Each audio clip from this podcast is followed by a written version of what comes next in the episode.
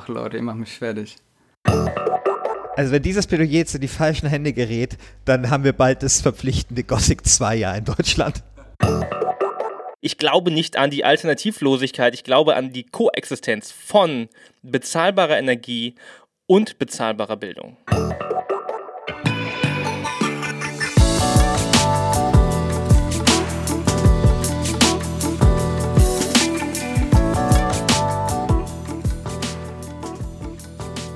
Hallo und herzlich willkommen hier zum ersten Halbfinale in der zweiten Staffel Last Game Standing, dem Battle Royale Modus unter den Spiele-Podcasts. Wir suchen in dieser zweiten Staffel den besten zweiten Teil und mein Gott, die Community hat ab abgestimmt und uns hier eine Begegnung der Extraklasse serviert. Christian. Absolut bizarr, wie diese beiden Spiele hier so weit kommen konnten. Also ich bin wirklich erschüttert, wirklich erschüttert, wie das so weit passieren konnte. Das ist nur mit deinen Plädoyers, die alle so vorgeschrieben sind, wo so schon so fünf Witze, ist alles gepuncht ab. Weißt du, ich bin halt so ehrlich und komme auch mal so ein bisschen unvorbereitet einfach in diesen Podcast und werde dafür aber abgestraft im Forum. Also ich finde es sehr, sehr also tragisch. Ich möchte daran erinnern, dass ich mein bisher bestes Plädoyer gehalten habe bei XCOM 2 gegen Day of the Tentacle und noch nie hat ein Spiel so krass in unserem Podcast verloren wie XCOM 2. Nun ja, auf jeden Fall. Es ist eine hochklassige Begegnung. Es trifft nämlich in diesem Halbfinale Gothic 2 auf SimCity 2000 und an dieser kleinen Anmoderation merkt ihr vielleicht schon, wie wir dieses beste Spiel, diesen besten zweiten Teil suchen, nämlich hier, wie das üblich ist in unserem Podcast, nach dem K.O.-Prinzip. Vielleicht nochmal ganz kurzer Rückblick. Gothic 2 hat sich überragend und völlig problemlos gegen Uncharted 2 mit 70 zu 30 durchgesetzt und Uncharted 2 wie so eine lästige Fliege einfach so weg, weggedingst. Und äh, dann äh, hatten wir äh, bei SimCity 2000 gegen Mass Effect 2 die wahrscheinlich größte Sensation dieses Podcasts, das größte Herzschlagfinale in der noch jungen Geschichte von Last Game Standing, als sich nämlich SimCity 2000 mit 51 zu 49 Prozent in einem regelrechten Fotofinish. Ja, das war der Brexit-Moment dieses Podcasts. Also wirklich. Also äh, selten war ich so betrübt, dass ausgegangen ist und waren noch dieselben Strategien. Also es war mit Memes und mit Social Media Warfare, äh, Warfare noch und nöcher. Hast du versucht, die gnadenlos unterlegene Spiel 1000 nach und hat auch funktioniert. Ja, also ich, ich, dachte mir, weißt du, wenn Memes Donald Trump zum Präsidenten machen können, dann können Memes auch mal was Gutes bewirken, nämlich äh, SimCity 2000 über, über den, zum Sieg über Mass Effect 2 verhelfen. Es hat funktioniert. Damit ist jetzt das Meme-Karma wieder ins Gleichgewicht gebracht. So, einer, der damit ein bisschen was zu tun hatte, nämlich auch mit dieser Meme-Kampagne für SimCity 2000, ist Daniel Ziegener, der hier im Halbfinale zu Gast ist und selbstverständlich SimCity 2000 später verteidigen will. Hallo Daniel. Hallo. Daniel, sag doch, sag doch mal zwei, drei Worte zu dir. Wer äh, bist zwei, du, was machst du? Äh, Worte zu mir. Ähm, ich bin äh, so ein, so ein äh, äh, freiberuflicher Spielejournalist, der, also ich mache auch so ähm, Reviews und vor allem auch Podcasts in der letzten Zeit für äh, GameStar zum Beispiel, wenn man da das, äh, die, die, das Paywall-Abo hat, kennt man mich. Ich war früher bei so äh, Blogs wie Superlevel und Lost Levels unterwegs. Ähm, ja, ich, ich, ich versuche überall meine Finger drin zu haben und jetzt auch bei euch hier als Gast. Und in der rechten Ecke haben wir Felix Zimmermann. Herzlich willkommen, Felix. Magst du, dasselbe geht auf dich, magst du mal kurz was zu dir sagen? Wer du bist, ja, woher du kommst? Ja, äh, hi, hallihallo. Ähm, ja, äh, ich bin äh, Historiker, oder ich sag lieber immer Public Historian, dann denken die Leute nicht, dass ich mich gut mit äh, Jahreszahlen und sowas auskenne, denn das tue ich nicht. Ähm, und ich beschäftige mich am liebsten mit äh, Videospielen. Und ähm, da äh, lasse ich dann hin und wieder auch in verschiedenen Formaten meinen äh, meinen Senf zu ab. Und im Moment ähm, bin ich in Köln und schreibe an meiner Dissertation zu Videospielen und Atmosphären in Videospielen. Also wenn man sich Public Historian nennt, ist es dann die mhm. Absolution und man muss sich, man muss nie wieder irgendwelche Jahreszahlen wissen. So, so versuche ich das auf jeden Fall umzusetzen. Also weil es geht ja dann darum, ähm, dass man sich halt mehr so mit, ne, mit den Medien auseinandersetzt, die so Geschichte vermitteln. Und wenn dann einer fragt, ja, wann wurde denn diese Person geboren, dann sagst du halt, ja, das äh, weiß ich nicht, Leute, googelt das doch einfach. Ja. So viel sinnvoller. ja, Felix Zimmermann hat übrigens den besten Artikel überhaupt zum Deutschen Computerspielpreis äh, geschrieben, falls ihr den lesen wollt, auf seiner Seite. Es ist sehr zu empfehlen.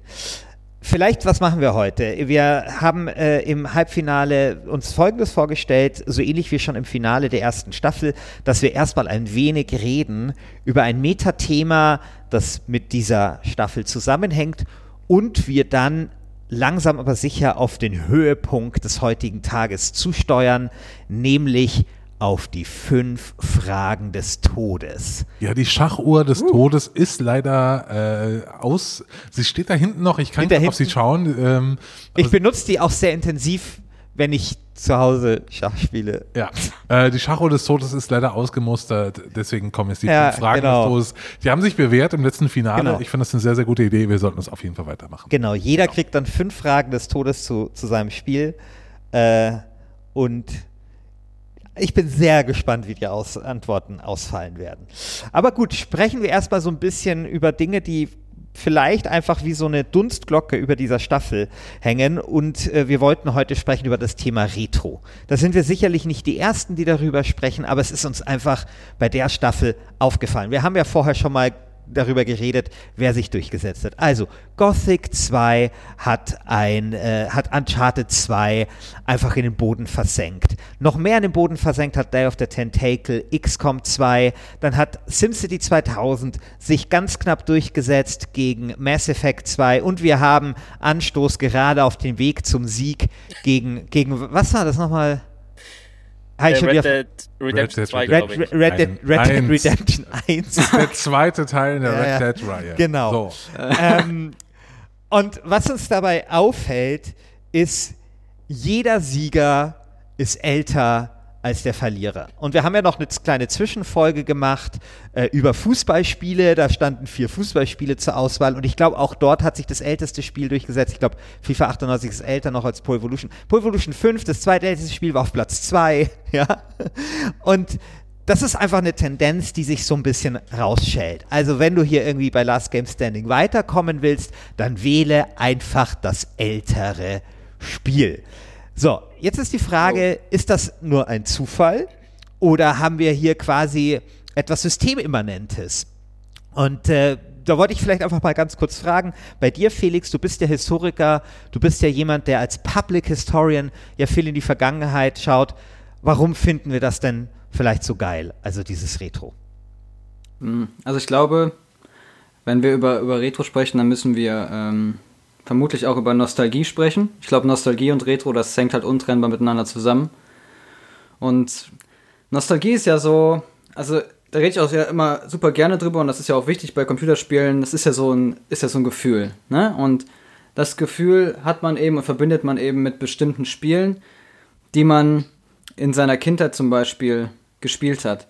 Und das Spannende bei Erinnerung ja generell ist, nicht nur in diesem Kontext, ist, dass Erinnerung ja so eine tendenziell eher unscharfe Sache ist und man da gerne halt auch Dinge ausblendet, sich falsch an Dinge erinnert. Ja, zum Beispiel so Christian an die, an die Grafik von Anstoß 2, die natürlich hervorragend war und wo er dann irgendwelche ich kommentiere es jetzt nicht. Äh, erzähl bitte weiter, Felix. Danke. Nee, ach, nee. Ähm, und ähm, ich glaube halt, der, der, Trick eben bei diesen, bei dieser Nostalgie-Effekten ist, dass man im Rückblick sehr viele Spiele sehr positiv bewertet, äh, weil man sehr viele positive Erinnerungen mit diesen Spielen verbindet. Und das erhöht natürlich, also weil wir gehen jetzt erstmal ja davon aus, wir haben dann zwei Spiele irgendwie in den jeweiligen Runden und wir gehen davon aus, dass ein Großteil der Leute, die abstimmen, beide Spiele nicht nochmal spielen wird.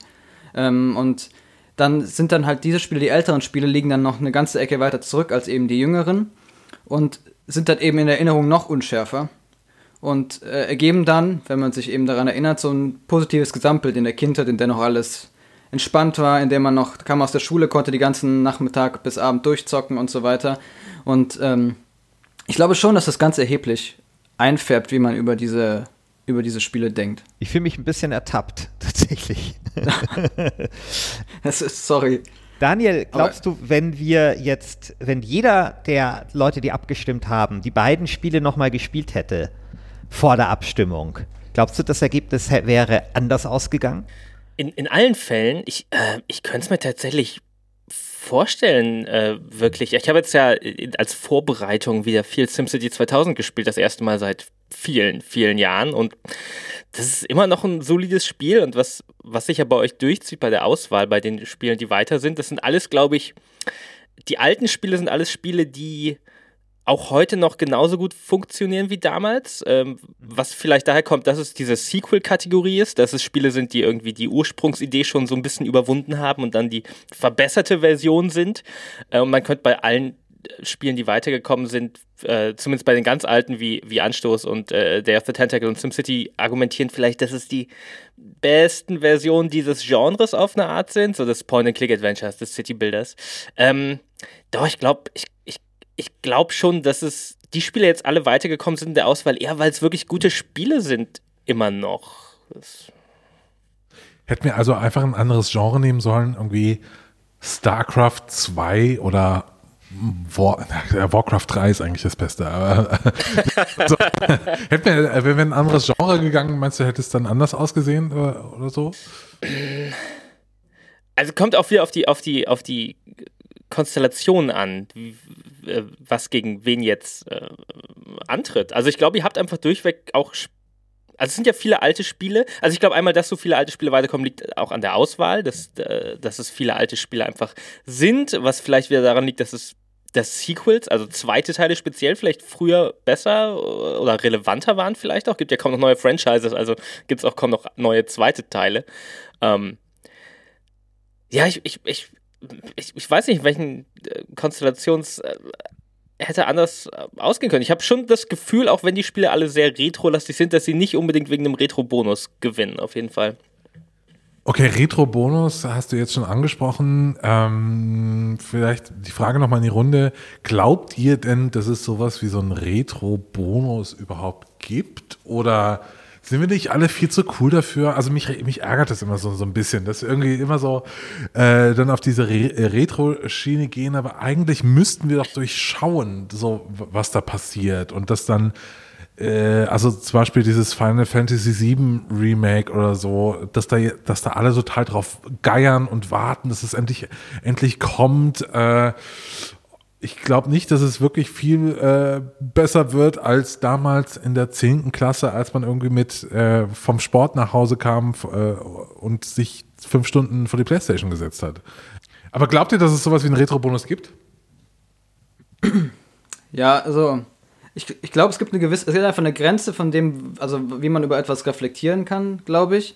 Weil, wenn wir uns, wir bewegen uns da halt ja in so einen super diffusen Bereich rein, in diesen Gefühlsbereich halt, ne? Und den, kann man, glaube ich, egal wie sehr man darüber reflektiert, auch nicht komplett auflösen. Also auch wenn man sagt, so ja, gut, wahrscheinlich habe ich da, bin ich irgendwie vorbelastet, das habe ich in meiner Kindheit gespielt und deswegen denke ich, dass es besser ist, als es wahrscheinlich heutzutage noch ist, kann man da sozusagen rational so da rangehen. Aber ähm, das, die Gefühle, die man mit diesem Spiel dann verbindet, oder mit dem Kontext auch. Also zum Beispiel, dass man da Erinnerungen an eben irgendwie Freundinnen und Freunde teilt, mit denen man das zusammengespielt hat, gleichzeitig gespielt hat, mit denen man sich dann in der Schule darüber unterhalten hat und so. Diese, diese Gefühle, die man damit verbindet, die kann man, glaube ich, nicht auflösen. Also egal, wie sehr man da drüber reflektiert. Das heißt, so einen unbewussten Retro-Bonus, glaube ich schon, dass es den, äh, den immer gibt. Aber natürlich ist das Problem auch bei diesem Retro-Bonus, wenn man dann diese Spiele wieder spielt, kann es auch passieren, dass dann sozusagen die eigenen Erwartungen oder dass man sehr hart mit der eigenen Erinnerung konfrontiert wird und merkt, Moment, das Spiel ist doch heutzutage eigentlich scheiße. Und das ist dann natürlich auch ein sehr unbefriedigendes Gefühl, glaube ich. Glaubt ihr, dass das, dass das was zu tun hat damit, dass wir in einer komplett durchdigitalisierten Welt leben, in der alles verfügbar ist? Also so das, das Problem, dass einfach alles da ist. Ähm, wenn ich mir jetzt vorstelle, ich wäre äh, in den frühen 70ern oder 80ern groß geworden und da äh, hätte und mein Kontakt mit alter Popkultur hätte daraus bestanden, dass ich irgendwelche CDs von meinem Bruder oder von meinem Cousin äh, auf dem Speicher finde oder Thomas Gottschalk in der Moderation bei Bayern 3 mal hier äh, einen Hinweis fallen lässt, dass es noch irgendwie was Altes gibt. Aber heute leben wir, glaube ich, in so einer Zeit, wo einfach alles jederzeit verfügbar ist. Ich kann mir das Album von Duran Duran anhören äh, auf dem Laufband und danach irgendwie das neue Album von Billie Eilish äh, und so weiter. Also es ist einfach alles da und existiert nebeneinander in so einer komischen, äh, in so einer komischen entzeiteten Welt. Das ist jetzt ein Wort, das ich erfunden habe. Ich äh, hätte gern ein bisschen Applaus für. Also so eine, eine Welt, in der Zeit keine Rolle mehr spielt. Kann es damit zu tun haben? Aber ist das bei Videospielen wirklich so? Weil ich habe das Gefühl, dass immer bei, gerade bei Videospielen sehr zum einen ähm, über die, die einfach die Technik sehr viel klarer ist, äh, von wann etwas ist. Ähm, und zum, zum anderen höre ich immer wieder dieses, ob ein Spiel ist gut gealtert oder schlecht gealtert, als so den Maßstab, wenn man über ein Spiel spricht, das, keine Ahnung, älter als vier Jahre ist. Äh, deshalb weiß ich gar nicht, also ich glaube nicht, dass es sowas ist wie bei Musik, dass man, dass man quasi unabhängig vom Release-Datum äh, konsumiert. Also also es wird dir wahrscheinlich sehr viel leichter fallen, herauszufinden, was Punk in den 70ern ist, als zum Beispiel herauszufinden, wie sich C64-Spiele angefühlt haben. Einfach schon aufgrund dessen, also nicht nur, dass man sieht, dass sie altert, sondern du hast einfach auch ein Hardware-Problem, dem man natürlich versucht, mit Emulatoren und so weiter entgegenzuwirken, aber du hast auf keinen Fall so dieses Ding, hey, äh, ich will jetzt hör hören, wie Punk in den 70ern geklungen hat, also gebe ich es in Spotify ein, dann kommt die Playlist Punk in den 70ern und ich höre sie mir halt durch. Ja? Also ich glaube, da sind die Hürden schon ein bisschen größer. Aber vielleicht gibt es ja trotzdem ein bisschen die Tendenz, also dass sich das äh, zumindest ähm, auch da ein bisschen verschiebt und erleichtert. Weil immerhin haben wir sowas wie äh, Emulatoren und solche Sachen. Also für jemanden, der eine Amiga hatte, für den war es völlig unmöglich, irgendein Spiel zu spielen, was zehn Jahre vorher ähm, rauskam, wenn er nicht ein Abspielgerät dafür hätte, also eine Konsole oder den jeweiligen Computer. Ja, okay, dann lass mich doch meine These umformulieren. Mhm. Äh, ich finde das, ihr hört mir gerade live beim Denken zu. Vielleicht laufe ich auch voll in die falsche mhm. Richtung. Aber vielleicht ist es auch genau das Gegenteil dann einfach.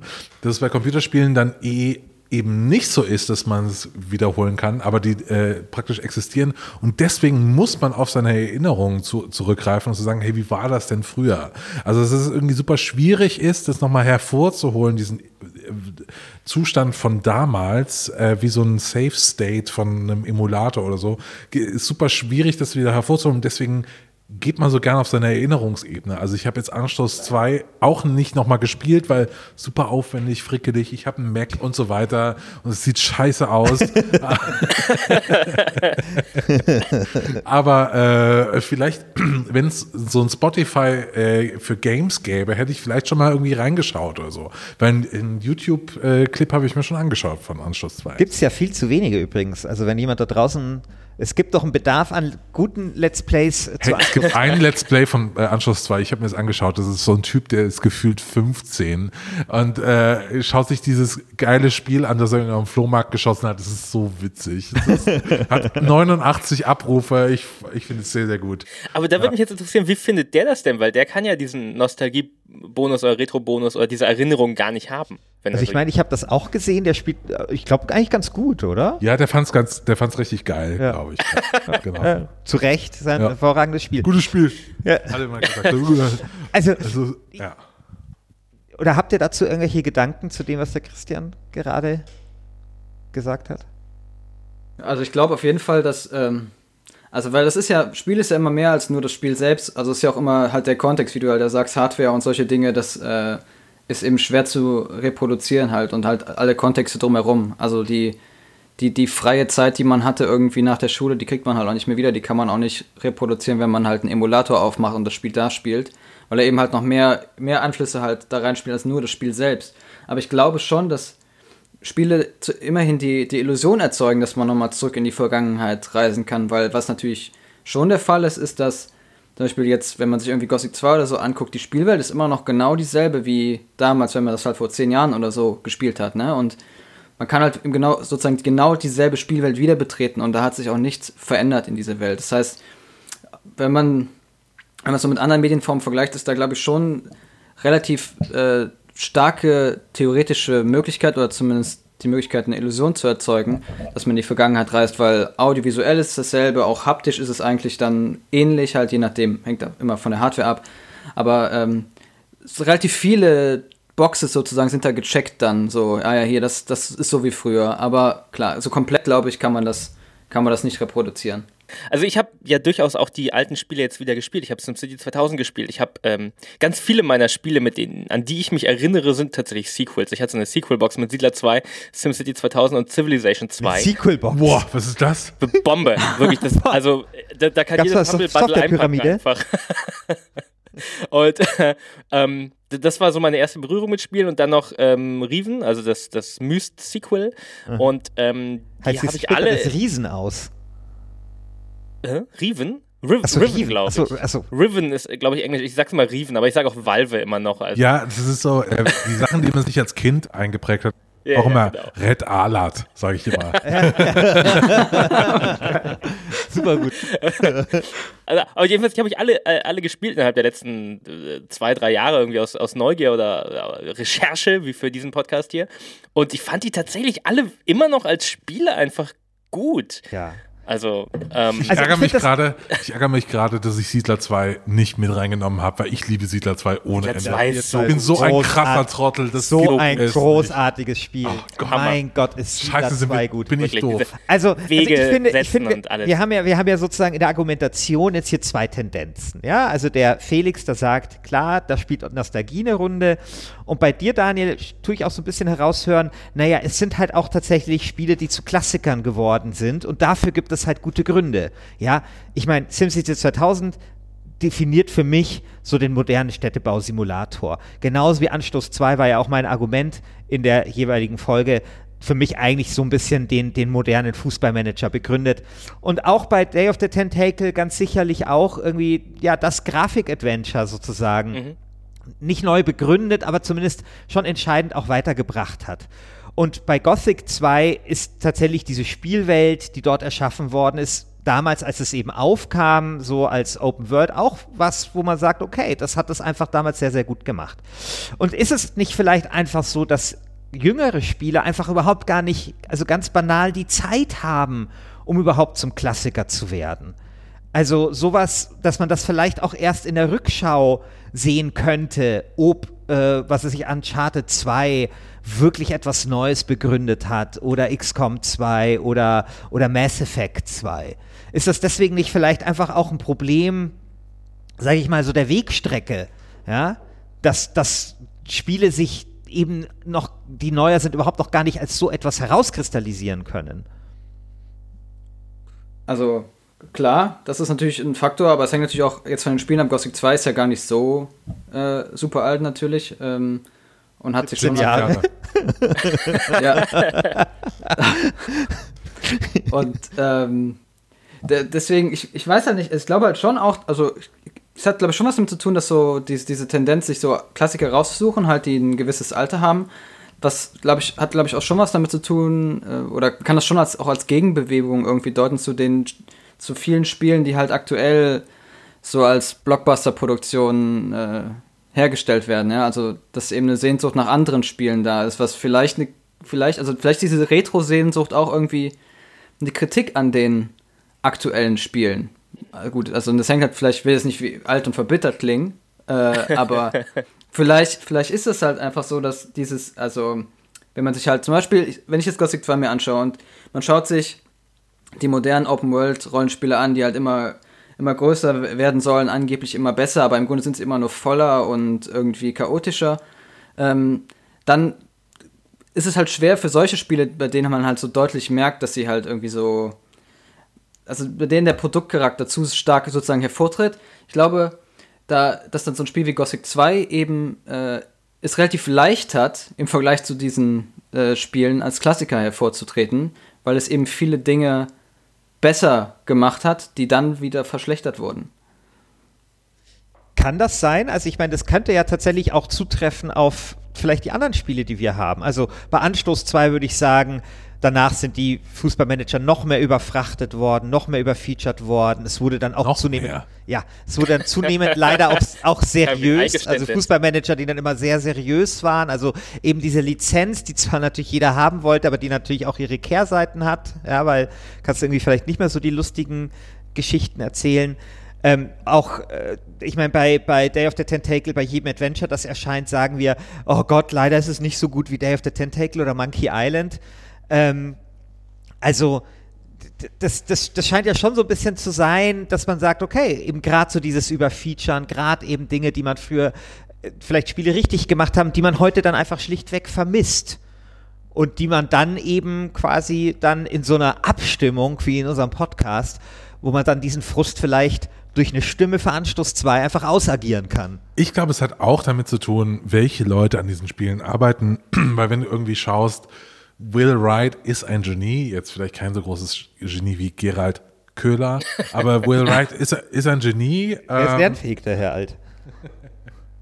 Will Wright ist ein Genie, äh, die ganzen LucasArts-Leute waren absolute Genies. Und das war halt damals so State of the Art. Und alle coolen Leute, die damals irgendwie angefangen haben mit Computerspielprogrammierung und so, haben eben dann Simulationsspiele gemacht, so Will Wright, oder haben eben Adventures gemacht. Und das waren ja die Genres, wo Leute angefangen haben zu arbeiten, die frische Ideen hatten und so. Aber heute hast du halt frische Ideen in anderen Bereichen. Also heute passiert total viel jetzt äh, im Indie-Bereich, in, bei Walking-Simulatoren passiert total viel. Also du hast eben heute, glaube ich, musst du in anderes Genre, andere Genres schauen, um irgendwie frische Ideen zu finden. Und wenn die Leute, die jetzt heute irgendwie anfangen würden, nehm, äh, die jetzt heute irgendwie anfangen würden, äh, Computerspiele zu machen, würden immer noch Adventure Games machen. Ich glaube, dann wird es auch nämlich anders sehen, wenn irgendwie 100% von so einem genialen Gehirn sich darauf stürzt, auf das Problem, wie mache ich das Adventure besser, dann wird es auch interessanter. So, und nicht, wie mache ich irgendwie die Monetarisierung in FIFA 2019 geil. So. Ja, was mir bei, bei drei Spielen mindestens auffällt, bei Anschluss 2 muss ich mich da auf, äh, auf, auf Christians Wort verlassen, weil ich das selber nicht gespielt habe, aber ähm, man könnte bei Day of the Tentacle, äh, SimCity und Anschluss auf jeden Fall argumentieren, dass sie zum einen alles Genres sind, die mehr oder weniger tot sind und zum anderen könnte man argumentieren, dass sie aber schon die besten Spiele in diesem Genre einfach waren. Das fand ich jetzt wirklich, äh, das äh, tut mir leid, dass ich jetzt schon die ganze Zeit äh, hier für SimCity 2000 äh, Das, das darf man. droppe. Also man darf, man darf schon auch durch, vorher durchblicken lassen. Das ist schon okay. Seitenhiebe Das- das- sind das hab ich erlaubt. halt gespielt. Habe ich Das vorher ich nicht dazu gesagt, aber darf man ruhig. das habe ich jetzt halt gespielt viel wieder und ähm, ich habe äh, davor irgendwie auf der Switch äh, bestimmt irgendwie 50 Stunden in City Skylines gepumpt und was mir jetzt aber mit ein bisschen Erschrecken aufgefallen ist, dass wirklich da wenig, äh, wenig passiert ist. Also City Skylines hat eigentlich im Endeffekt nur äh, diese Verkehrssimulation draufgeklatscht, dass halt irgendwie Ampeln, dass man irgendwie Ampeln schalten muss und so. Und sonst ist es im Endeffekt dasselbe Spiel wie SimCity 2000, immer noch von vor, oh Gott, fünf- 25 Jahren? Ähm, ja. Wie heißt auch mal das Spiel, das du gespielt hast, dieser Städtebausimulator, Christian?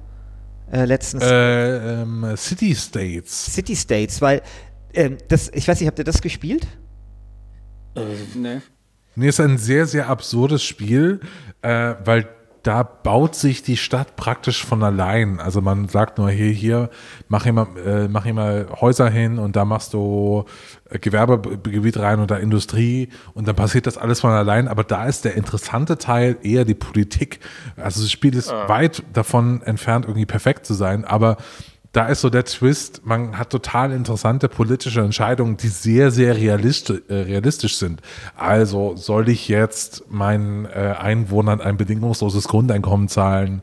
Wie soll ich meine Polizei verstaatlichen oder nicht? Und da kommen, poppen immer so Sachen auf und dann kannst du entscheiden und das be bewegt dann äh, den, die Nadel, ob deine Stadt eher in die Utopie oder Dystopie äh, abgleitet oder nicht. Das ist super interessant. Also ich habe dich deswegen dich das gefragt, Christian, ähm, weil ich damit zeigen wollte, dass ja eigentlich sozusagen Innovation in diesem Genre durchaus möglich wäre, aber ich tatsächlich genau dieselbe Beobachtung habe wie der, wie der Daniel. Also ich liebe City Skylines, aber es ist einfach ein perfekteres SimCity 2000.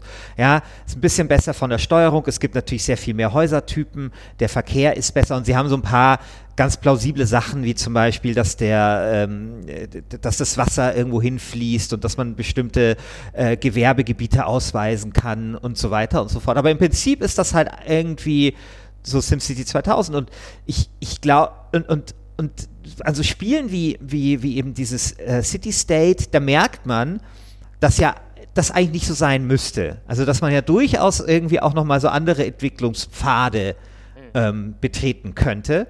Das aber halt nicht passiert, weil es vielleicht eben auch so dieses, diesen überragenden Klassiker gibt, den man halt gespielt hat und an dem man halt quasi nur noch so fein justieren möchte. Ja. Und es gibt ja auch eine Grenze, glaube ich, äh, also ich will mich, also eigentlich ist es kontraproduktiv, wenn ich mich jetzt für SimCity 2000 ausspreche, aber, aber, Ja, aber ich meine, bitte, aber bitte, ich meine, bitte. naja, aber ich meine, die Idee ist ja, die Hörerinnen und Hörer wissen, dass SimCity 2000 gut ist. Ich mache mich ja zum Affen, wenn ich was anderes erzähle, aber der Trick ist, die Leute wählen trotzdem Gothic 2, weil es noch besser ist. So, aber gut, was ich aber jetzt eigentlich sagen wollte, ist, es gibt, glaube ich, auch einfach eine natürliche Grenze von der Komplexität, weil wenn man sich ähm, zum Beispiel dann SimCity äh, 3000 hieß es ja, glaube ich, auch und SimCity 4 anguckt. Also ich glaube, vor allem bei 3000 war das. Ähm, da haben die dann noch alle möglichen Mechaniken irgendwie noch mit reingepackt. Und äh, das machte dann eben einen, ähm, einen zu komplexen Eindruck. Man hatte das Gefühl, dass das eben nicht mehr so rund ist wie eben SimCity 2000, weil das, weil das eben so eine Balance halten kann irgendwie zwischen dem, was man braucht, was man nicht braucht. Und City Skylines hat dann halt eben behutsam sozusagen er Ergänzungen da gemacht und eben die Grafik optimiert und solche Dinge. Ähm, aber es ist halt einfach auch die Frage, ich meine, wie viel mehr will man in so ein in so ein City-Builder reinpacken, dann, weil dann irgendwann ist das eben dann nicht mehr City-Building, sondern eben halt irgendwie so eben Budgetmanagement oder so etwas halt, ne? Und dann. Geil. Es gibt nichts Besseres als Ich, Budgetmanagement. ja, ich glaube, ich glaube, klar, gibt's ich meine, ganz Anschluss 2 großartige Budgetmanagement. das, haben sie, das haben sie viel, viel total verbessert zum Einsatz, viel mehr Sachen als zum Einstellen. Aber da kann man doch auch so, super. da kann man auch so Leute anstellen, die das für einen machen, oder nicht? Also ich habe es nicht gespielt, Ja, ja. aber das habe Ja, ich so rausgehört. Genau. Und das ist ja so das Problem dann halt, wenn du irgendwann musst dich um jeden Scheiß kümmern musst in so einer Stadt und so, dann glaub, weil ich glaube, ein großer Reiz ist ja auch bei City Skylines, weil das ja, das ist ja erst ein genügsames Spiel, da muss man ja nicht so viele Sachen machen. Das Schöne da ist ja, dass man echt so ganz entspannt eigentlich die Stadt baut und dass man eben dann auch einfach so eine ästhetisch ansprechende Stadt produzieren kann. Also ne? ich, ich liebe es bei City Skylines, mir einfach meine Stadt anzuschauen. Wie Seehofer vor der Modelleisenbahn sitze ich da vor City Skylines. Aber ein sehr schlauer Mensch, ich glaube, es war Felix Zimmermann, hat ja dann auch gesagt, dass City Skyline irgendwann zum Umgehungsstraßensimulator wird.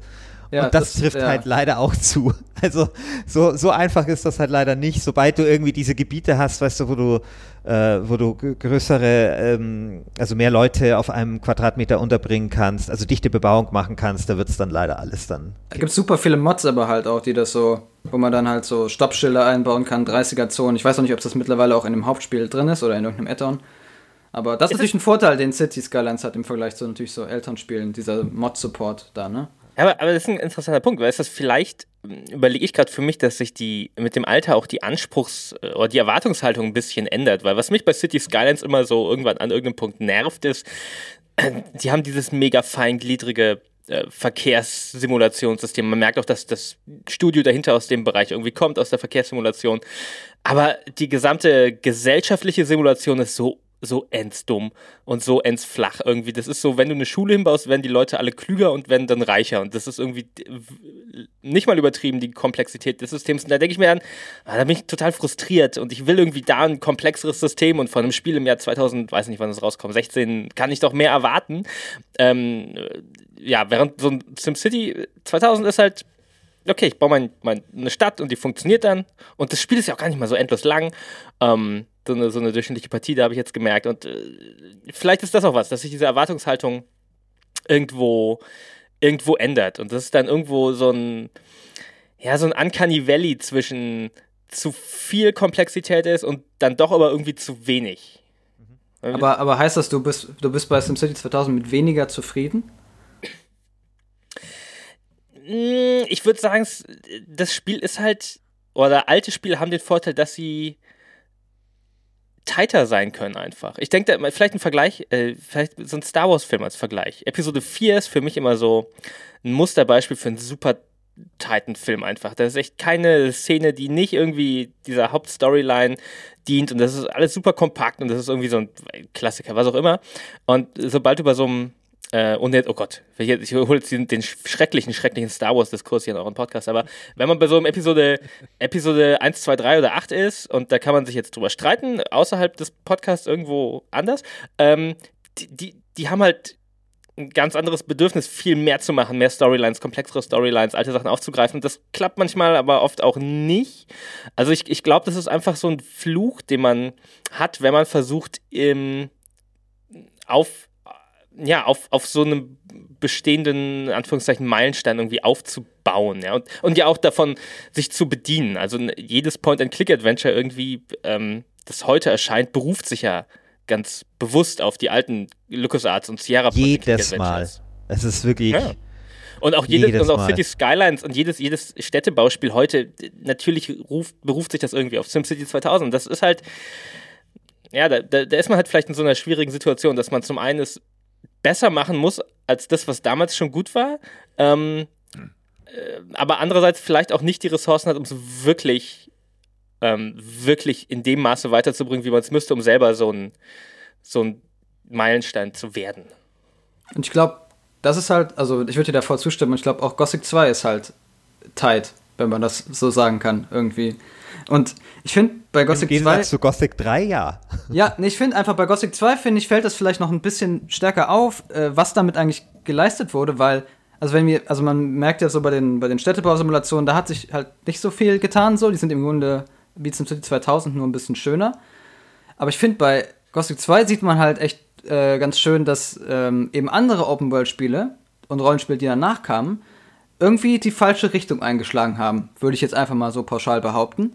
Ähm, und da halt angefangen haben, ihre Welt halt zuzupflastern und vor allem den Spielerinnen und Spielern das Denken abzunehmen irgendwie und halt alles mit so Wegmarkierungen und solchen Dingen voll zu pflastern. Ja. Und, und Gothic 2 hat halt genauso diesen Sweet Spot irgendwie. Also Gothic 1 zum Beispiel, da ist die Welt noch relativ klein und so, ist auch nicht so besonders schön und so. Gothic 2 halt dann ist echt dann im Grunde so ein großer Sprung, weil es das halt perfektioniert, die Welt viel größer, ambitionierter ist, aber eben noch genauso, dass man sie nicht mit Wegmarkierungen vollpflastern muss und sondern einfach den Leuten sagt so, wenn man es halt irgendwann findet, man findet einfach so eine Karte und da siehst du halt einfach die Welt drauf, aber wo du da genau bist und wo du langgehen musst und so, da musst du dich schon selbst mit der Navigation irgendwie auskennen. Und die Leute sagen dir halt grob, wo du hin musst. Aber das ist es dann halt auch schon. Ne? Also, ich glaube, das war genau das richtige Maß, wie du die Leute in so eine Spielwelt reinführst, dass sie da auch äh, im Grunde einsteigen halt äh, und auch Spaß daran haben zu erkunden. Und das, was dann halt heutzutage in Open-World-Spielen halt ja meistens passiert, ist halt, dass du äh, eine Karte hast, die von vornherein schon voll ist mit Fragezeichen oder halt irgendwelchen anderen Symbolen. Und wenn du dann mit jemandem redest, dann ploppt da einfach so ein großes Symbol auf der auf der Karte auf und dann gehst du halt dahin, dann erfüllst du da die Quest und gehst wieder zurück und das ist es halt. Ja. So. Also ich glaube, das ist absolut einer der Gründe, warum, warum auch äh, Breath of the Wild so wahnsinnig eingeschlagen ist und gefühlt, wenn ich nach meiner Filterbubble gehe, immer noch gespielt wird. Und ich spiele es gerade. Würde ich predikten, einer dieser Meilensteine so wird dieser neuen, weil das nämlich total reduziert und tight ist. Ja, ich glaube, genau, das ist, geht am, am, am ehesten dran an Gothic 2. Aber ja, ja. Christian Schiffer hat von mir den Auftrag bekommen, Breath of the Wild zu spielen, weil ich Breath of the Wild sehr, sehr, sehr, sehr mag. Und er spielt es gerade und ich schaue gerade in sein Gesicht und es ist so. so eine milde Enttäuschung. Naja, das Problem ist, eigentlich habe ich mir den Auftrag selbst gegeben, weil wir vielleicht die nächste Staffel machen wollen zu überschätztes Spiel.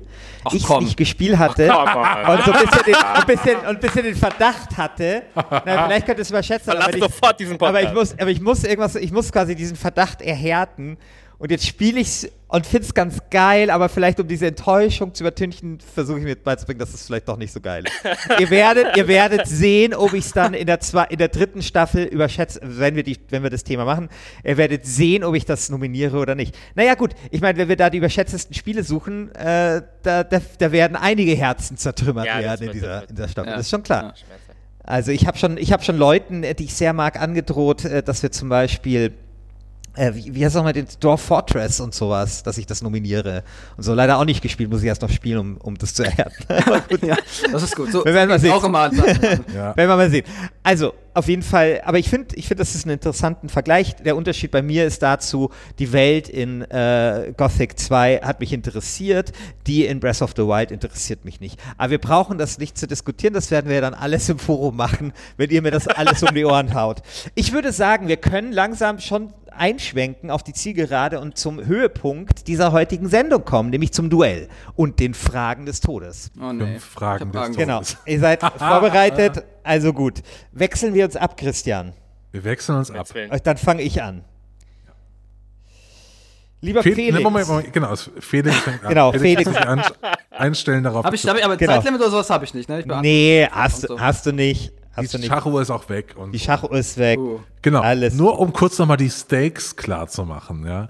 Also, du musst jetzt Gothic 2 verteidigen auf eine Art, die das ist dann wie so ein Schutzschild gegenüber Anfeindungen aus dem SimCity 2000 Lager. Du musst jetzt so dieses Schild so in den Boden rammen und dieses Spiel mit deinem Leben verteidigen, dass Gothic 2 weiterkommt ins Finale. Das ist der Auftrag. Ich glaub, und wenn du es ja, wir nicht brauchen ich schaffst, brauch einfach auch Leute, die für mich Gothic 2 Memes produzieren, glaube ich.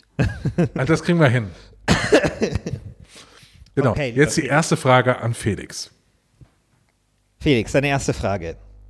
Wenn Gothic 2 ein Kraftwerk wäre, welches wäre es dann? Ach Leute, ihr macht mich fertig. Ähm, welches Kraftwerk wäre Gothic 2? Also, hm. Ähm, also was ich da, was ich natürlich machen kann, ich meine, das ist auch ein bisschen naheliegend, da werden die Leute jetzt vielleicht alle mit dem Kopf schütteln, weil es zu naheliegend ist, aber vielleicht ist Gothic 2 ein Kohlekraftwerk. Gothic 2 ist vielleicht deswegen ein, ein Kohle, Kohlekraftwerk. Ich meine, man muss dann mal schauen, ich versuche das jetzt ein bisschen aufzudröseln. Gothic 2 wird ja auch immer so ein bisschen mit so einem Ruhrpott-Charme oder sowas in Verbindung gebracht, deswegen habe ich gerade an ein Kohlekraftwerk gedacht. Und ähm, ich glaube aber, äh, dass man natürlich dieses Spiel nicht darauf reduzieren kann und auf diese Dialoge und auf diese ein bisschen flapsige Sprache und so weiter.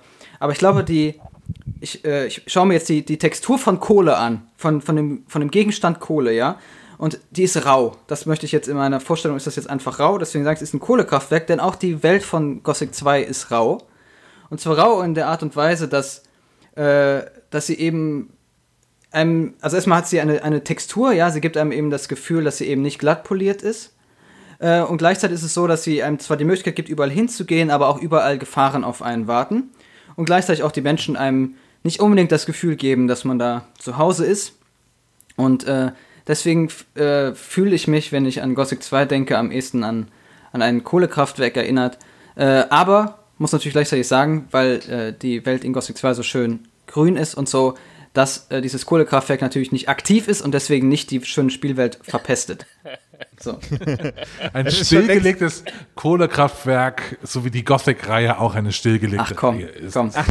Also so ein stillgelegtes Kohlekraftwerk, in dem man äh, die schöne Mineralien abbauen kann jetzt. Zum Beispiel in, in Risen 3, denn selbstverständlich hat diese Reihe Nachfolger im Geiste hervorgebracht. Ja. Die Frage... Anders als Red Dead Redemption, was ist richtig? Egal. Jetzt bekommt Daniel Ziegener seine Frage zu SimCity 2000. Die ist ganz einfach und zwar lautet sie, wenn SimCity 2000 ein Straßenbelag wäre, welcher wäre es? Gibt, gibt, was für Straßenbeläge gibt es nicht? Das ist ein, also, das kommt ja Schotter, drauf an, wenn man, wenn man, wenn man, wenn man, Asphalt. Äh, Kork, natürlich, wenn Kork kann auch, ein, kann Sport, äh, auch, auch so, also man kann auch. Sport. Tatan, Tatan, also man kann auch Sportplatzbelege hinzuziehen. das Ding ist ja, also es ist ja, äh, natürlich ist es anfangs im Spiel ähm, ganz klassisch Asphalt, weil das ist einfach der Straßenbelag, auf dem unsere, äh, unsere Gesellschaft, sage ich mal, hier äh, existiert. Aber natürlich ist äh, SimCity 2000 ja ein Spiel über den, den Fortschritt innerhalb einer äh, eines kleinen Kosmos einer Gesellschaft. Und äh, deshalb würde ich sagen, fängt man an mit einem, ähm, mit einem sehr billigen, holprigen Asphaltbelag. Und wenn man dann eine Stunde gespielt hat, dann hat man, äh, dann ist SimCity 2000 dieser, ich weiß nicht, so ein hypermoderner, aus recyceltem Kunststoff hergestellter, äh, akustikdämmender ähm, Belag, auf dem dann die ohnehin schon stillen Elektroautos noch stiller hinweggleiten und so eine, auf dem Weg äh, zur urbanen Utopie. Ja, so wie dieser, es gibt doch jetzt auch diesen Straßenbelag, der zugleich äh, Solaranlage ist. Gab es doch eine Crowdfunding-Aktion geil. und sowas. Ja, ja. Das ich habe hab letztens gesehen, äh, so ein YouTube, äh, so ein Twitter-Video, äh, das in, ich glaube, Los Angeles, der die Straßen weiß gestrichen werden, um die Stadt zu kühlen. Also Straßenbelag ist schon, natürlich, die, die Straßen sind ja die Adern unserer Gesellschaft, ob jetzt Autos fahren oder Fahrräder oder. Genau wie SimCity 2000, die. Adern der Spielekultur. Ja, also es ist, es ist schon so ein bisschen, äh, ja, ein, ein Du bist auf jeden Fall aus, deinem, aus deiner Antwort besser rausgekommen, auf jeden Fall, muss ich sagen. Ah. Ich habe das, bei, ich hab das beide hervorragend gemacht. Also Ja. besser, als Wir haben ich beide jemals könnte. Also, Also also wirklich. wirklich, war wirklich sehr, sehr gut. Aber wir haben ja noch vier weitere Wir haben, wir haben noch für, und zwar für jeden. Für jeden. Oh. So, ich bin wieder dran, äh, beziehungsweise Felix, deine Frage. Du bist Bundesbildungsminister und hast in deiner Funktion ein verpflichtendes Gothic 2-Jahr eingeführt. Doch plötzlich regt sich der Bund der Steuerzahler. Blitzlichtgewitter, Rücktrittsforderungen, Talkshows mit Christian Pfeiffer. Und jetzt musst du der Öffentlichkeit die eine Frage beantworten. Warum bereitet Gothic 2 junge Menschen gut auf das Leben vor? Okay. Was sagst du? Also, ist, ich glaube, in unserer, in unserer Gesellschaft ist es so, dass wir durch die ständigen digitalen Einflüsse so ein bisschen und durch das ständige Hasten von einer Aufgabe zur nächsten so ein bisschen das, so ein bisschen äh, die Fähigkeit verlieren, uns mal in Ruhe hinzusetzen und einfach die Welt um uns herum wahrzunehmen, ja. Und äh, die Zivilisation drängt so ein bisschen auch die Natur zurück und es fällt uns schwerer dann, auch wenn wir mal einen Spaziergang machen, uns auf diese Natur äh, im Grunde einzulassen. Und Gothic 2 ist, weil es eben diese schönen Landschaftserfahrungen halt bietet und einem die Möglichkeit bietet, in diese schönen äh, Waldatmosphären einzutauchen, diese Stadtatmosphären einzutauchen.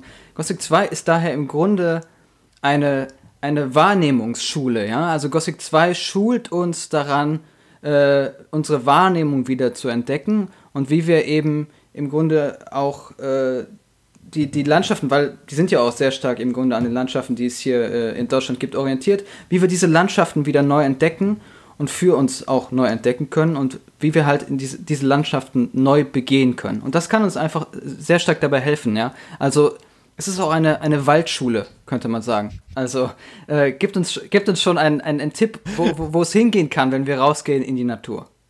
Also wenn dieses Plädoyer jetzt in die falschen Hände gerät, dann haben wir bald das verpflichtende Gothic 2 Jahr in Deutschland. Deutsche Romantik, Caspar David Friedrich und Gothic 2. Das passt Oh ja, super zusammen. oh ja. could be worse. So, jetzt SimCity 2000. Also, Daniel. Terroristen drohen damit, das örtliche Atomkraftwerk in die Luft zu sprengen. Es sei denn, du überzeugst eine Person, die Anno 1800 spielt, in den nächsten 30 Sekunden davon, SimCity 2000 zu spielen. Was sagst du? Ist das jetzt mit Timer? Nee, Äh. ist, nee, ist nicht mit Timer. haben, wir, haben, wir, haben wir nur ein- reingeschrieben, ein bisschen den Druck zu erhöhen, aber da ist nichts dahinter. Ähm, also, im Grunde kann ich nur sagen, Anno 1800, äh, das Spiel gibt sich historisch, aber es ist natürlich eine, eine bumsmoderne äh, High-End AAA Klitsche und das Ding ist, warum, warum spielst du Anne 1800? Man muss sich ja fragen, wenn man ein Videospiel, warum spiele ich dieses Videospiel? Was ist das, das Erlebnis, das ich mitziehen will, vielleicht die Erkenntnis, die ich mitziehen will. Und was ich vielleicht sagen würde, wäre so eine, so eine Herausforderung. Wenn du denkst, du kannst in Anno, du kannst Anno 1800 eine funktionierende Gesellschaft konstruieren, äh, dann macht das doch erstmal Anno 1900 äh, im Startjahr von SimCity 2000. Ähm, und ich würde so ein bisschen, glaube ich, an die, ja, auch an die, an den Ehrgeiz und die Ehre dieses äh, Anno-Spielers ähm, ja, appellieren. Äh, Was sind das überhaupt für Terroristen? Aber das wird mich jetzt. Das sind ganz schön Fantasieterroristen. Game, äh, äh, Gamergater, die Genau, komplett genau. durchgedreht sind. Die haben sich jetzt, was, die haben sich jetzt ein neues Angriffsziel gesucht, ja. Äh, irgendwie. Anno, Anno 1800 ist zu sozialistisch. Ja. Ähm, deswegen. So. Okay, also, äh, Felix ist jetzt eine ganz einfache Frage. Ja, klar. Warum soll man eigentlich überhaupt Gothic 2 spielen? Warum nicht gleich einfach den nächsten biederen Mittelaltermarkt aufsuchen und sich dort einen gehäkelten Baumwollgürtel kaufen? Also ich glaube, Ja, mit der Frage habe ich gerechnet. Ja, vielen Dank. haben, wir, haben wir geübt im Medientraining. ja, das, war, der das war gut beim Computerspielpreis. Dieser Wolfsburg-Spieler, der hatte gutes Medien, Medientraining auf jeden Fall. Also, ähm, Ja, ich, ich glaube, erstmal äh, bei, bei einem äh, Mittelaltermarkt äh, hat man natürlich das, ähm, das Problem, dass die Leute alle nett zu einem sind, weil die wollen einem dann ja auch diese ganzen geschnitzten Holzwaren und sowas verkaufen und so etwas. Und Gothic 2 gibt einem, wenn man, wenn man sich danach sehnt, schon ein authentischeres Bild äh, dieser Epoche, weil die Leute da sind nicht nett zu einem und die geben einem auch nicht das Gefühl, dass sie einem irgendwas schenken wollen, äh, sondern die hauen einem halt, wenn dann, aufs Maul. Und was auch das Schöne ist, ich meine, wir gucken uns das jetzt mal, wenn wir mal äh, schauen, was heutzutage so alles erfolgreich ist, sehen wir ja, dass es so eine Serie gibt, kleine, unbekannte Serie noch, die sich vielleicht durchsetzen wird, Game of Thrones. Und da sehen wir, dass das Spannende da ja ist, Mittelalter eben mit so ein bisschen Fantasy zu vermischen. Und genau das kann eben Gothic 2 auch. Und das ist auch dieser entscheidende Vorteil im Vergleich zu so einem Mittelaltermarkt. Denn man kann eben dann nicht nur äh, so schöne Wälder erkunden, eine schöne mittelalterliche Stadt, dem Schmied beim Hämmern zuhören. Nein, wenn man da keine Lust mehr drauf hat, dann geht man einfach vor die Tür und lässt sich noch richtig schön von einem Ork zusammenschlagen. Und ich meine. Ja, damit war es das mit dem Freiwilligen. Was Schöneres gibt's dann. Zwei, ja. ja. Daniel, die, eine ganz ähnliche Frage geht auch an dich. Und zwar ganz einfach, warum soll man SimCity 2000 spielen? Warum nicht gleich das örtliche Katasteramt aufsuchen und sich dem Studium von Flächennutzungsplänen hingeben? Das habe ich ja im Grunde schon vorhin beantwortet. Das äh, Katasteramtsregister ist bums langweilig. SimCity 2000 ist einfach immer noch bums geil. Reicht. Reicht. Gut. Nächste. Äh, Felix Zimmermann. Ja. Du gehst auf eine Wandertour im Fichtelgebirge. Die Luft ist rein, Zweige knistern unter deinen schweren Outdoor-Schuhen. Es geht dir gut, aus deinen iPods strömt geile In-Extremo-Mucke. Es ist nicht mehr weit bis zur örtlichen Wirtschaft, wo dich ein kühles, frisch gezapftes Bier erwartet. Doch dann ein Rascheln im Unterholz und schon baut sich ein Scavenger vor dir auf. Was tust du? Also, Scavenger sind ja, das, das habe ich auf jeden Fall in meinen, in meinen Jahren des Gothic-Spielens gesehen. Scavenger sind eigentlich ja scheue Wesen, die sind immer weg, die picken da fröhlich vor sich hin und nur wenn man denen zu nahe kommt, dann gehen die in ihren komischen Angriffsmodus über. Aber das Spannende ja bei Scavengern ist, wenn die so auf einen zugesprintet kommen, man sieht das ja schon. Die sind ja irgendwie ungelenk, unförmig, keine Ahnung, was sich die Evolution gedacht hat, als sie Scavenger erfunden hat. Und deswegen kann man natürlich, wenn man schlau genug ist und nicht zufällig irgendwie über einen Ast oder sowas stolpert, kann man die Beine in die Hand nehmen und wegrennen. Denn ich glaube, auch ein normal trainierter Mensch kann es schaffen, vor so einem Scavenger tatsächlich wegzulaufen, weil diese doofen Viecher nämlich einfach keine große Geschwindigkeit entwickeln können. Sollte es natürlich dann zum Kampf kommen, muss man natürlich aufpassen, weil die so einen spitzen Schnabel haben. Wenn man es aber doch schaffen sollte, das dann irgendwie mit einem dahergelaufenen, also bei Gothic 2 hat sich das bewährt, man nimmt so einen einfach dahergelaufenen schweren Ast Ne, man nimmt den hoch, guckt erstmal, ist der schwer und wenn man den dann genommen hat, haut man dem Scavenger damit eins über die Birne. Wenn man das natürlich hinbekommt, dann kann man Scavenger natürlich auch einfach nehmen, mit zu der, zu der Taverne nehmen, die dann auf die Ecke wartet und dann Scavenger-Kolben über dem, über dem Grill braten. Auch das hat sich bewährt bei Gothic 2, sage ich, die Leute essen das den ganzen Tag, sind gut genährt von diesen Scavenger-Keulen und ich habe auch noch nie jemanden klagen hören, dass das nicht schmeckt. Deswegen glaube ich, dass eigentlich, wenn sich ein Scavenger aufbaut, ist das eher was Gutes glaube ich. So würde ich das insgesamt deuten. Ast hochheben hat sich bewährt. Gucken, wie schwer der ist, alles klar. Wahnsinn. Gothic 2, die Schule fürs Leben. So, wir gehen jetzt äh, vom Wald in die Vororte. Und zwar, Daniel, du wirst für die SPD in den Bezirksausschuss München-Mosach gewählt. Du willst ein Kümmerer sein und die Sozialdemokratie wieder geil machen. Doch dann soll in deinem Viertel ein Fusionskraftwerk gebaut werden. Dafür müssten aber zwei Grundschulen und ein Zoo weichen. Stimmst du dafür? Das, man muss sich dann natürlich, also jetzt als ich in der Rolle eines SPD-Orts, äh, weiß nicht, äh, Vorsitzenden Bezirks, müsste, Bezirks, äh, wie auch immer, äh, Details, müsste ich mich natürlich erstmal mit der Komplexität der Gesamtsituation auseinandersetzen. Was ist denn die, äh, der sonstige Energiemix, der in diesem Ort herrscht? Ist nur Kohle. Mosas? Nur also Kohle. bis, Nur Kohle. bislang, bislang, bislang, bislang kein, kein Anteil an Ja. Fusionsenergie. Kohle und alte Kopien von Gothic 2, Genau. die verbrannt werden. Genau.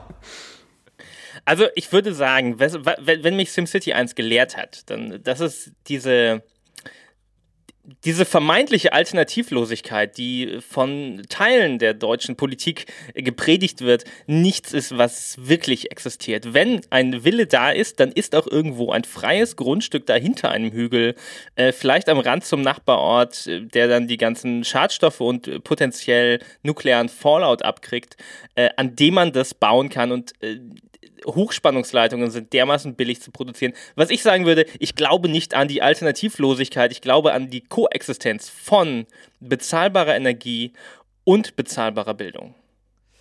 Sehr schön.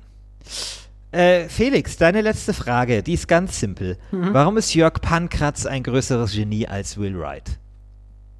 Ich glaube, ähm, was er, also ich meine, es ist natürlich, wir haben natürlich an verschiedenen Arten von Spielen gearbeitet, aber ich glaube, was, was Björn äh, Pankertz mit seinem Team auch geschafft hat, was ja auch äh, kein großes Team war tatsächlich, äh, war tatsächlich ein, äh, ein Spiel zu produzieren, äh, das international mithalten konnte, was ja auch in Deutschland nicht selbstverständlich ist, und ähm, was äh, eine, eine ganz klare, ich, das Wort, jetzt kommt es, Vision hatte. Und zwar eine Vision eben eine, eine Welt zu erschaffen. Ja? Und nicht nur Gothic 1 zu kopieren, sondern die Welt von Gothic 1 weiterzudenken und weiterzuentwickeln. Und einfach, ich glaube, was man nämlich, äh, was man sagen kann über Björn Pankratz ist, dass er sich nicht davor gescheut hat, eben einen Schritt zu machen und einfach größer zu denken. Und Gothic 2 obwohl es ja auf, der, auf derselben Engine basiert wie Gothic 1 und so weiter, ist einfach nochmal größer gedacht als Gothic 1. Und ich finde, für diesen Mut, den er da gezeigt hat, der sich dann am Ende auch ausgezahlt hat, muss man eben Björn Prankertz auch die entsprechende Erderbietung zuteil werden lassen. Sehr schön. Okay, letzte Frage für dich, Daniel. Wie würdest du Horst Seehofer SimCity 2000 verkaufen, um ihn von seiner Modelleisenbahn loszureißen? Wie alt ist so Horst Seehofer? Horst Seehofer ist nicht mal der Jüngste. Ich würde ihm sieben. Oh, okay. Ich, ich hätte gedacht, er wäre älter. Ich kann noch mal nachschauen, aber. Nee, nee, nee, lieber nicht. Nicht so lange mit Horst Seehofer als Person aufhalten, vielleicht. Ähm, SimCity 2000 hat tatsächlich viele, viele Parallelen 69, mit einer Modell, nice, mit einer Modelleisenbahn.